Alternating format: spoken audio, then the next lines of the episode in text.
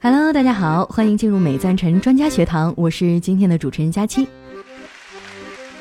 我相信啊，对于各位妈妈们来说啊，宝宝的健康呢是日常生活当中的首要任务。可是啊，让他们很苦恼的是，无论怎么细致的照顾啊，宝宝还是会经常出现便秘啊、腹泻啊，还有消化不良等肠道问题。那这究竟是怎么回事呢？那面对各种各样的肠道问题啊，妈妈应该怎么样去护理和应对呢？又应该如何去帮助宝宝啊建立健康的肠道系统呢？那么今天啊，我们也是非常荣幸的邀请到了上海交通大学医学院附属新华医院发育行为儿童保健科主任医师、医学博士、硕士生导师沈礼孝沈教授来到我们的节目现场。沈教授呢是中国儿童保健杂志和教育生物医学杂志的编委，同时也担任中国妇幼保健协会高危儿专业委员会委员、中华医学会儿保学组委员、中国妇幼保健协会第一届儿童康复专业委员会委员、上海发育行为学组委员，曾赴美国、澳大利亚、加拿大学习儿童与青少年行为发育、注意缺陷多动障碍、抽动障碍、语言发育落后等等的诊治和内容。那沈教授您好。嗯，大家好，主持人好，爸爸妈妈好。啊，刚刚对您的介绍当中啊，也提到了很多的头衔。那我想问一下沈教授啊，您平时在工作当中主要从事的是哪些方面的内容呢？啊，听了主持人介绍，各位爸爸妈妈也也发现了，其实我的工作其实还是跟儿童的发育有关，或者说生长发育有关。所以我们现在呢，我们科室或者说我注重的主要是我们青少年的。或者儿童的这个健康教育和疾病的预防，那么对儿童来讲，可能最重要就是个营养问题喽。营养问题当中，比如有食物过敏啊，有贫血啊，有时候还宝宝不爱吃东西，我们叫厌食啊，或者进食的问题。那么还有呢，我们呃老百姓讲缺钙，其实在我们的临床医生来讲叫维生素 D 缺乏性的佝偻病。那么这种佝偻病其实还有需要做一些其他的鉴别。比如说，叫低血磷的抗维生素 D 佝偻病，就说我们现在家长说我吃维生素 D 了，我们家怎么孩子腿还是弯的呢？对呀，呃，胸骨怎么还凸出来的，对吧？那这是可能其他的一些佝偻病比较罕见的，那也在我们医院，我们我们是个三甲医院嘛，所以这罕见罕见病的诊治呢也有，所以有一个叫低血磷的抗维生素 D 佝偻病，当然还有生长发育的落后啊，我们这里还有说还有一些语言发育落后的。语言发育落后，可能有的孩子是单纯的语言落后，有的可能是整体的落后，还有可能是孤独症的一些落后，也有可能。当然，再大一点啦，我们有看多动症，多动症的全称叫儿童注意缺陷多动障碍，还有我们抽动障碍、挤眉弄眼、老是眨巴眼睛，哎，这也是。还有呢，就是生长发育的问题，有的孩子特别的小，家长说我给他吃了好多啊，他可能就长不高，特别的矮，对吧？在班级里倒数第最后一个。那这些疾病呢，也在我们科室的诊治，同时呢，我们也要做到预防。真的，这个疾病开始已经出现了，我们再去治疗，其实已经晚了。那对于我们来讲，预防是更重要的，就是我们要用一块钱的预防。来治疗以后可能要用九块钱才来治疗的这个疾病，这就是我工作的一个内容核心。啊，谢谢我们的沈教授啊。那那其实身边有很多的朋友啊，他们也是第一次做爸爸妈妈，真的是有点手忙脚乱。就包括在我身边有一些同学呀、朋友，刚开始啊觉得对孩子的照顾可以说是无微不至了，但是也会出现各种各样的问题。那今天呢，如果大家你们呃一会儿在我们教授讲解的过程当中啊，有什么样想要提问的话，你也可以留在我们节目下方的留言区啊。啊，把你想要提问的问题留下来，呃，我们的老师呢也会呃抽取一部分的问题啊去做相应的回答，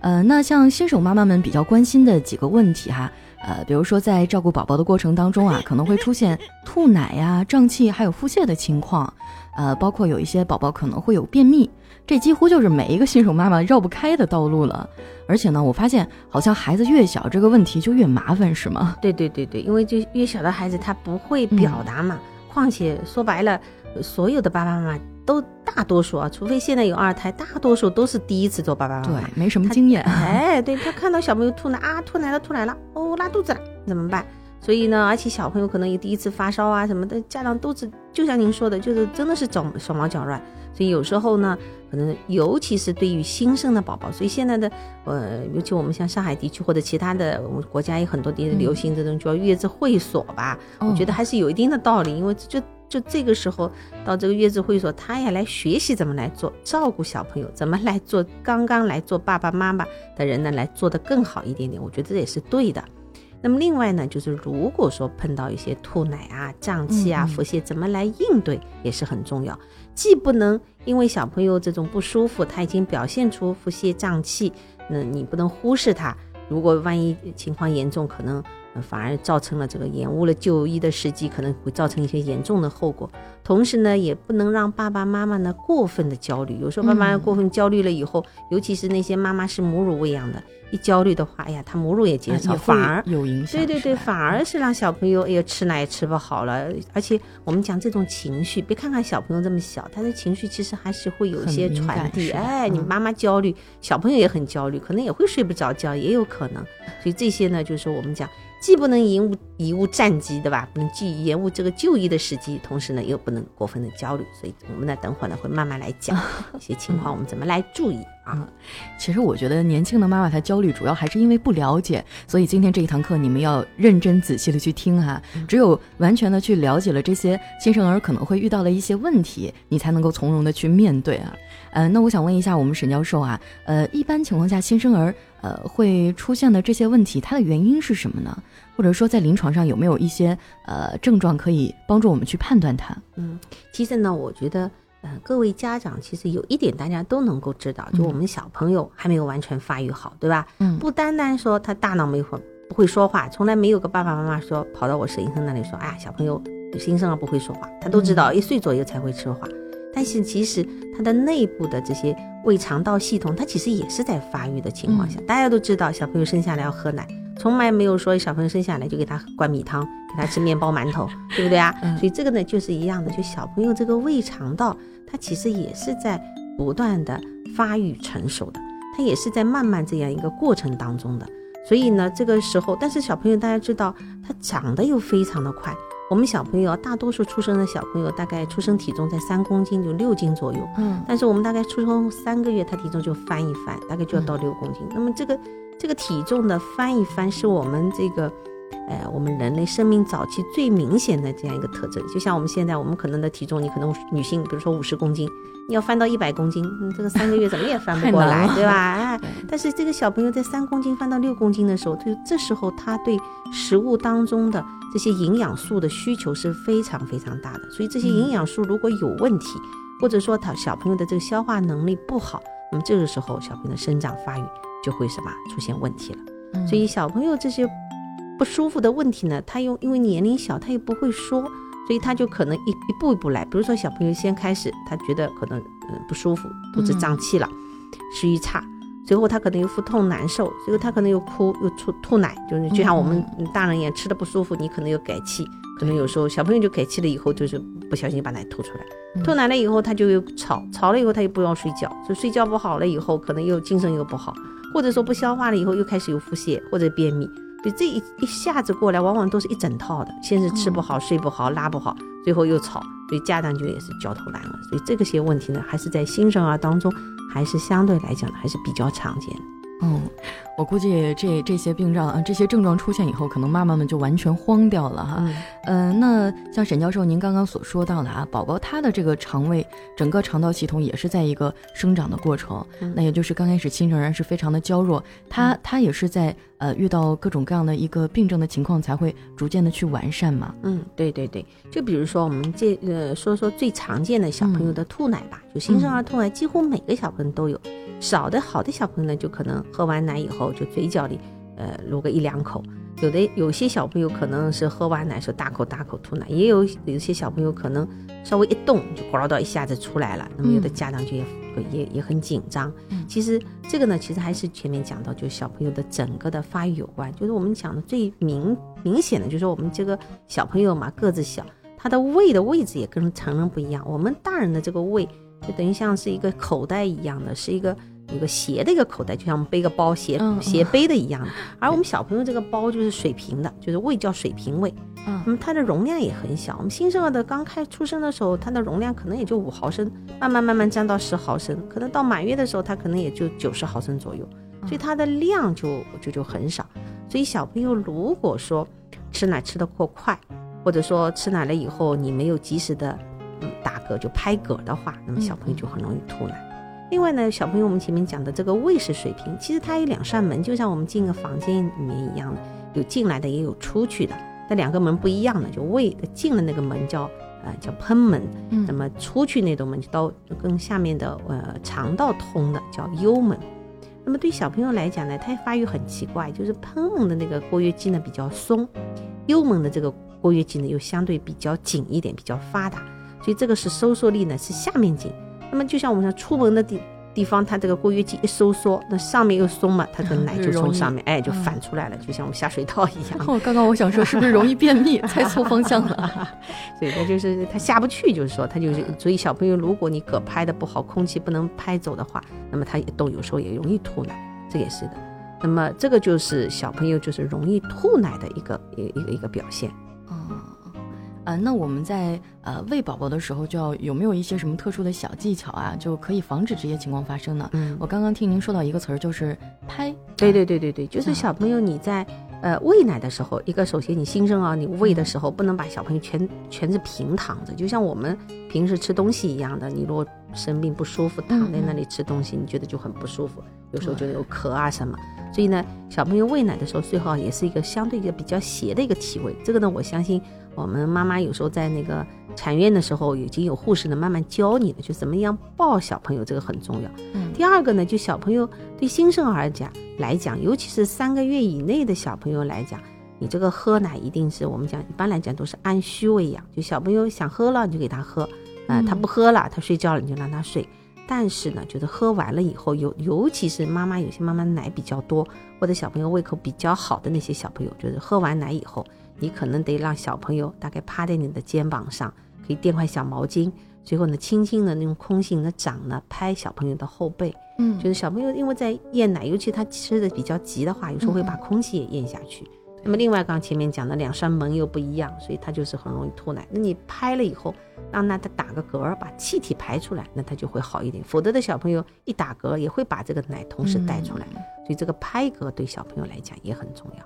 啊哇，我觉得这些小细节妈妈们一定要注意哈，因为我平时的时候也会看到有人抱着一些宝宝，他们都是横着抱，然后横着去吃奶，对对，抱完了以后可能没有把孩子竖起来这样一个环节，对对对。那么这时候一吐奶，有时候吐得很厉害，家长就会真着急了。当然这里也要提醒，就前面讲到什么时候要去医院了，就有的孩子，比如说吐奶真的是呃大口大口的吐，因为我们前面讲的这个幽门的括约肌紧嘛，如果他一下子收缩，有的孩子的这个喷奶。会喷得很远，就是哗一下子出来，大口的出来，嗯，这是个第一个。第二个呢，就是我们讲小朋友，我们前面讲到的小朋友出生的体重大概在三公斤，嗯，那么到了三个月的时候，大概基本上都能翻一翻，翻到六公斤。但是如果你的小朋友体重长得不好，而你又觉得我我妈妈喂的奶也喂的不少，我配方呢也喝的不少，但是小朋友就是不长棒，长得不好，那也得要小心。现在呢，其实儿科的这个发展也很快。如果你怀疑他的这个幽门有问题，我们或者说叫幽门肥厚，就是这时候特别，我们前面讲叫发达，发达是正常，但是它肥厚了，那就是有问题了。那么叫幽门肥厚或者幽门狭窄的话，那这个是要赶紧治疗的，而且现在的都能做到微创手术。那么但是在做手术前你要检查，这个你要到就是专科的儿童医院或者儿科医院，就像我们新华医院是一个。呃，三级的这个综合医院的以儿科见长的医院，那也行。跑到这种医院里面，很简单。我们 B 超的医生现在都很有经验，帮你做个超声，哎，基本上就能鉴别你是病理的还是非病理的。如果是这种有有疾病状况的，是肥厚的，那赶紧还是要找外科医生来诊治的。否则的话呢，我们只要改变一下这个喂养的习惯就可以了。嗯，好吧。哎，沈教授，我还有一个小问题哈，就是，呃，之前在我身边有很多的朋友，包括我姐姐家的宝宝，呃，他就是，呃，一直主张的就是要不停的去喂他，就每可能要每间歇一段时间就去喂这个孩子。你说像宝宝他这个刚刚发育的过程当中，他自己，呃，会去分辨出来，呃，是想喝奶还是说饿了还是怎样吗？还是说只要喂他他就会喝呢？嗯，对，就是说我们前面讲到了，其实就要做出生。三个月以内的宝贝叫按需喂养，其实宝贝还是有饥饱感，他饿了就开始哭。有时候就是有时候有的小朋友可能脾气好一点，他不哭，但是他会表现出来，就你稍微碰碰他，他可能醒了，他不哭，但是你碰碰他，哎，他嘴角就歪歪的，他就有一个就叫我们叫密室反射，就说你一一碰他嘴角，他嘴就歪过去了。或者有东西放到他嘴里，他就开始 啧吧啧吧开始吸吮了，这个叫吸吮反射。这个这个时候就代表小朋友就可能有点饿了，所以这时候呢，一般来讲我们就叫按需喂养。那么所以三个月以内就小朋友想吃就吃，他都睡着了，你就可以不用喂。当然，我们有时候觉得你奶很多，小朋友吃喝的很少，可能两三口，两三分钟他就睡着，可能是有点过。那你可以弹弹脚底心啊，拧拧他的耳朵，小耳垂啊，拧一下，就让他刺激一下。不要有的小朋友就睡得太多了嘛，可能也影响进食的。所以叫我们讲叫三个月以内叫按需喂养。但是如果小朋友睡着了，不一定非要把他弄醒，嗯，除非新生儿是这样的，除非是睡了五个小时以上，那我们要担心有低血糖，确实也是的。那这个时候你可能得把弄醒了再再喝奶。否则的话，一般来讲就是他他自己，因为他的睡眠很短，他们可能睡个一两小时，他就就就会醒过来，又要找吃的，所以就要三个月以内呢就要按需喂养，他想吃就吃到三个月以上的时候呢，就慢慢我们就要慢慢叫定时喂养，就是说大概是母乳呢，大概喂的时间间隔可以短一点，大概两个半小时就可以喂了。那么喂配方奶呢，相对来讲会好一点，时间能长一点，那么大概在三个小时。当然，晚间晚上的时候可以让小朋友呢适当的延长点睡眠的时间。就白天你基本上固定到大概三个小时喂，到了晚上呢就是慢慢慢慢逐渐拉长。到六个月以后呢，我们就是慢慢希望就夜间就不再喂宝宝喝奶了。所以就三个月界限，三个月以内叫按需，三个月以上叫呃呃叫定时，哎定时了。当然这个不是说三个月零一天就要定时，那这种是慢慢一个过渡的这样一个过程。也要根据宝宝的这个身体状况。对对对对对。那刚刚我听沈教授的讲呃讲解啊，我大概能了解到，也就是说新生儿的他这个宝宝的肠胃和成人相比是有很大的不同的。对。那肠道发育也是一个基础的问题。对对对对。就是我们讲还有就前面讲到的，为什么小朋友要喝奶？不能喝其吃其他的东西呢？嗯，主要最最简单就是我们讲一些呃胃肠道的一些酶呀或者分泌物上，比如说我们讲胃酸，小朋友胃酸分泌很少的，所以它就酸度比较弱。那么这些酸呢，其实越是酸性的活性当中呢，一些消化酶的活性也也高。那么因为它没有酸度不够嘛，所以它的消化酶的活性也差。另外呢，本身它的消化酶的分泌也少。所以呢，它就有些食物就就就消化不了。所以就是我们讲以前，可能我们当时爷爷奶奶辈那时候食物比较少的时候，小朋友可能奶不够，就一个月就加米汤。哎，对。但其实喝米汤对于我们小婴儿来讲，其实是没什么用的，只是穿肠而过。为什么呢？我们像这种淀粉酶啊，对对对，这种淀粉酶大概都要在生后三个月以后才慢慢开始分泌，所以仅仅是个饱腹感，它并没有能够提供很多的营养素。或者说这些营养素还不能完全被我们消化吸收，所以呢，我们讲还是要遵照小朋友这个发育的这个自然的规律。一般来讲呢，就是我们讲六个月以内是喝就是母乳为主，纯就就纯母乳可以。世界卫生组织也有这样推荐，就是六个月以内你可以纯母乳喂养，甚至可以不喂水。那么到了六个月以后呢，加辅食，或者我们讲叫顺应喂养，就顺应的小朋友的这个自然生长的发育，到四到六个月呢，可以慢慢加一点辅食。所以这个就是我们小朋友的胃肠道的跟这个区别所在。当然，我们胃肠道还看到，我们今小朋友胃肠道有很长，里面有很多的免疫细胞，这个也是我们小朋友或者说跟成人有一定的差异的。当然，我们成人的这个免疫细胞也在里面，这也是也也是有的。但是我们的小朋友的这个菌群什么的也有点不一样，还是跟你的食物的呃成分有关。比如你吃母乳的，哎，有些益生菌的成分就会高一点。你吃配方奶的，有些的菌群可能就会不一样，所以这呢也是我们讲食物的，呃，不同的食物让宝贝当中的肠道的菌群也会有所改变。哦。呃，那像妈妈们，她们应该怎么样就分阶段的去，呃，去顺应喂宝宝的这样一些东西啊，一些食物，应该怎么样去照顾好宝宝的肠胃呢？老师，您呃有没有一些建议呢？嗯，什么前面还是讲到，就我们讲六个月以内的宝贝一定是纯母乳喂养，牛能喂母乳，现正最好是喂母乳。现在甚至我们一些上海或者其他地区都开始建母乳库了，就说有的。妈妈可能奶多，她可以哎，她可以通过一个，嗯，当然也也要也要也要也要要也要检查合格啊，不是谁都能去。有些妈妈可能要没有生病啊，没有疾病的影响，哎，呃，多妈妈奶多的这些妈妈把奶捐下来，捐出来到母乳库当中，给一些可能没有奶的小朋友，妈妈没有奶的小朋友去喝，这个也是可以的。那么另外，实在是妈妈没有母乳，那你可以选择一些比较好的。呃，品牌的大公司品牌的质量比较好的配方奶，来给小朋友的来我来喂养啊，来让小朋友能够更好的生长的发育。嗯，那如果说按时间来区分的话，呃，有没有一些比较明显的大致的阶段划分呢？嗯啊，就我们前面讲的，就是零到六个月，就六个月以内基本上是可以纯母乳喂养，就是奶奶类是它的主要的食物。那么六个月以后呢，就是讲慢慢的加辅食，就是呃呃四到六个月辅食也是一样。现在呢，各个国家的这个指南上也会有一点点不同，有的呢是讲呃六个月才能完全加，但是我们觉得还是对于我们临床医生来讲，或者其实轮到每个个体来讲，这个是存在个体差异的。有的小朋友可能五六个四五个月的时候就看到你吃东西的时候很馋。就已经看到妈妈在那里吃东西，但有吧唧的嘴了，可能想真的伸手渴望了。对对对对，他伸手想来来取东西了。那那你就有时候可以稍微早一点加，比如说四个月，因为我们讲为什么选四个月呢？就四个月小朋友一些酶，就胃肠道，我们前面讲到很多的消化酶，它慢慢慢慢开始成熟了。比如说那些淀粉酶，在三个月的时候，这个唾液淀粉酶小朋友的口腔里就有了，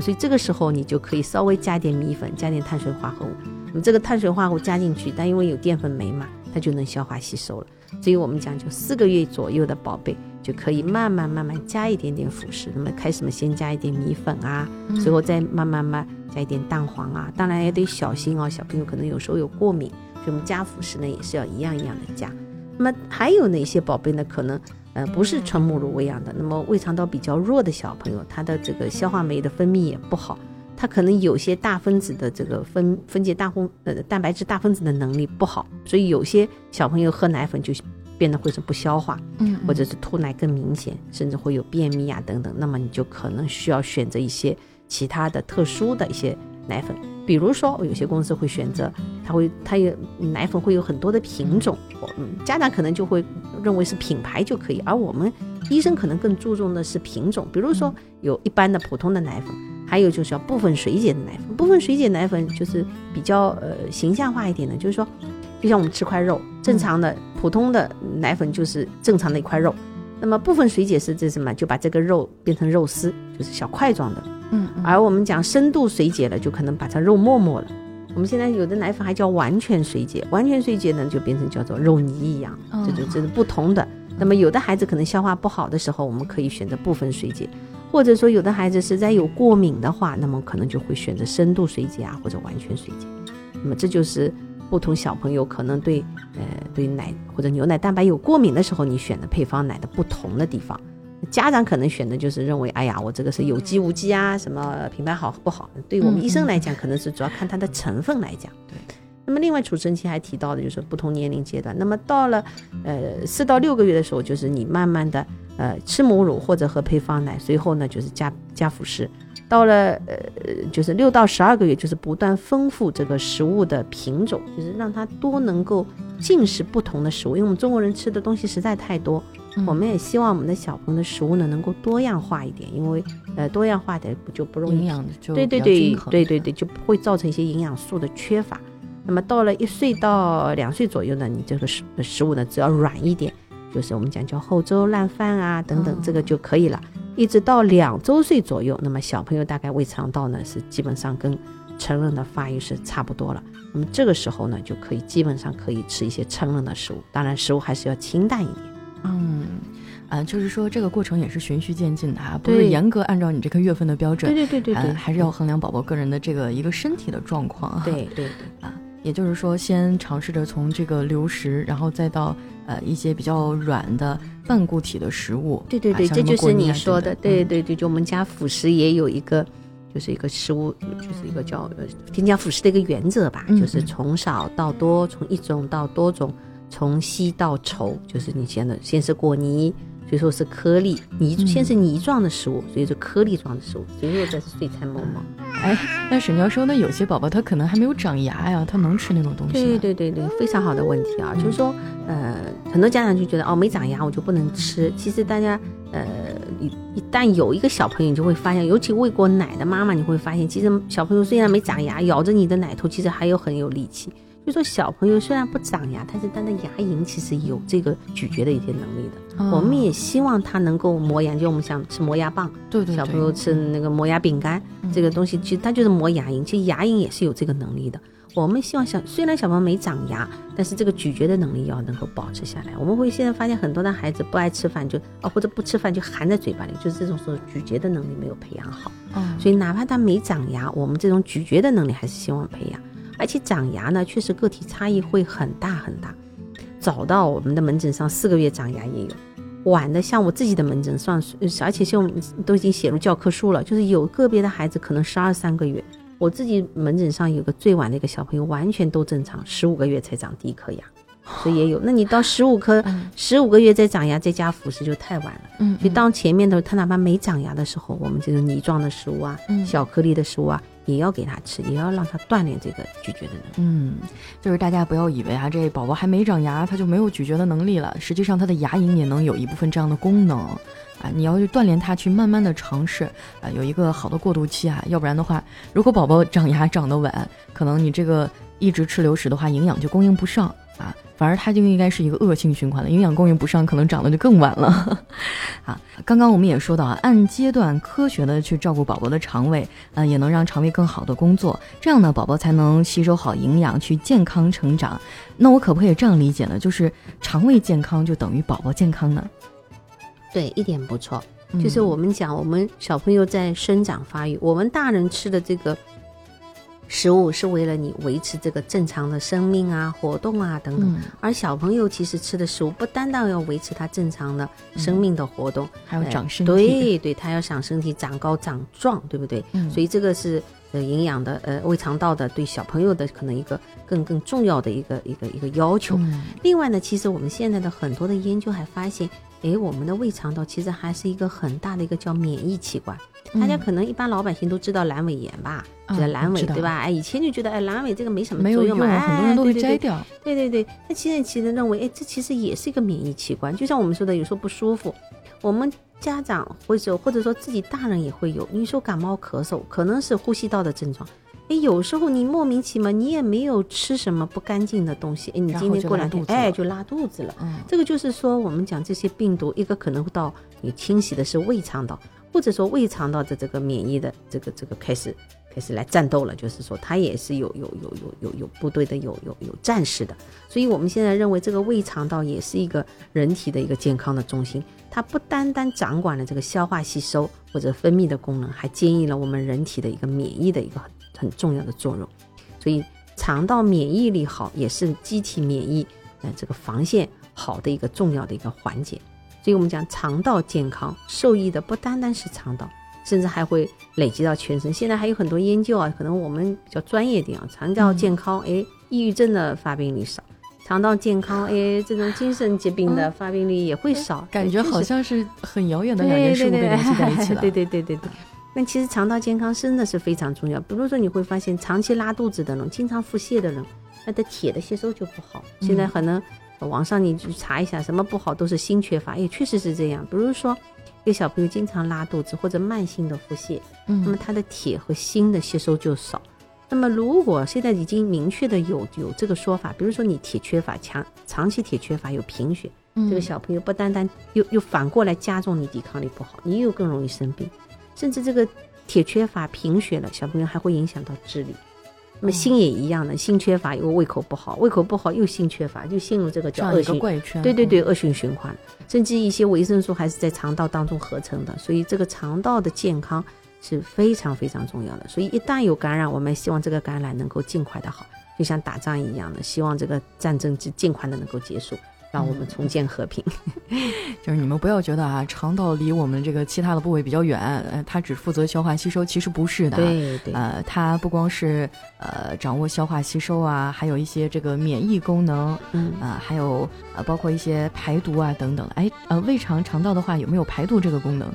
啊，以前我经常会看到电视上有一些广告啊，说什么呃清肠毒啊，这各种的排毒啊。这个呢，就是其实我们讲的排毒呢，这个其实可能它是做这个广告的卖点哦。嗯。对于我们来讲，其实我们讲倒不是叫排毒，其实我们这个食物的残渣需要排出去，就是一个毒素嘛。你这个呃这个时间待你在胃肠道待的时间长了以后，肯定是让小朋友的这个毒素的吸收，你就一直排不不拉肚肚的小朋友就是腹胀啊、不舒服啊都出来了，所以这个肯定是，呃，是一个排毒的功能。这个排毒跟我们这种广告的卖点可能还是不一样的说法。哎，